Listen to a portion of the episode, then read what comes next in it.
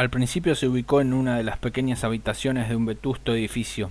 Parecía que una enorme paleta de colores se había caído desde el cielo, impregnado esas paredes con diversos tonos amarillo, naranja, verde, rojo, incluso rosa sobre las chapas dobladas como consecuencia de los elementos.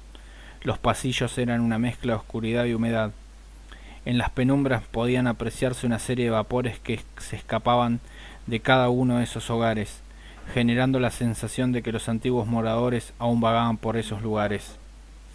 En las tardes calurosas se mezclaban todos los aromas posibles, originando una densa niebla que no era más que vapor condensado entre los pisos de aquel lugar y haciendo difícil la respiración. El humo de los cigarrillos negros iba acompañado del tango, los mates y candombes rioplatenses, aparte de la mezcla de términos al juntarse tanos y gallegos. En esa época Julio vivía allí. Los fondos que colectaba al trabajar en un laboratorio de edición de películas le permitían sostener sus necesidades básicas. Eran las épocas de la censura previa a toda la digitalización que hizo caer las barreras permitiendo que circulara cualquier material posible. En su ámbito de trabajo lo habían etiquetado de raro, en el sentido moderno que se le asigna la palabra bizarro. Menos de una semana de estar viendo negativos y ya el solo hecho de haber definido las películas de la vida del momento como una porquería le hicieron ganar el mote. Incluso cargaría con alguna que otra culpa cuando alguno de sus compañeros de laburo le mostraría las nuevas filmaciones que estaban por ser cortadas, estrenando ciertos equipos que generaban un mejor sonido y escuchándose los gemidos hasta en la parte trasera del edificio. Su jefe se encontraba en ese momento observándolos desde las penumbras. El otro fue más ligero y se largó a tiempo para evitar la reprimenda. Julio simplemente se dedicó a escucharla mientras la filmación seguía en un bodrio de repetición del argumento y culminaba con un montón de quinos huyendo de una tormenta.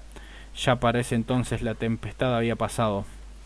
Entonces regresó a sus labores sintiendo como algunos de sus vecinos más próximos le dirigían ciertas bromas. A la larga sería olvidado el incidente, aunque no sin antes propinarle un par de magullones a uno de ellos. Luego ya nadie se metería en su vida. Desde ese instante pasaría desapercibido hasta que en algún momento desapareció sin dejar rastro alguno, excepto por los pedazos de películas cortadas, las notas garabateadas en hojas de un bloc húmedo y unos cuantos lápices que tenían la punta muy cerca del final del recorrido. Aunque mientras estuvo por ahí, un par de décadas apenas, se dedicó a cortar las partes feas de las filmaciones como quien mantiene un árbol con las ramas más altas pero le quita las inferiores para que crezca con fuerza. Se descubrió entrando en los treinta sabiendo que el cuento de los veintitantos era ya una mera ilusión, aunque lo que realmente le empezó a hacer ruido fue el nacimiento de su primera sobrina.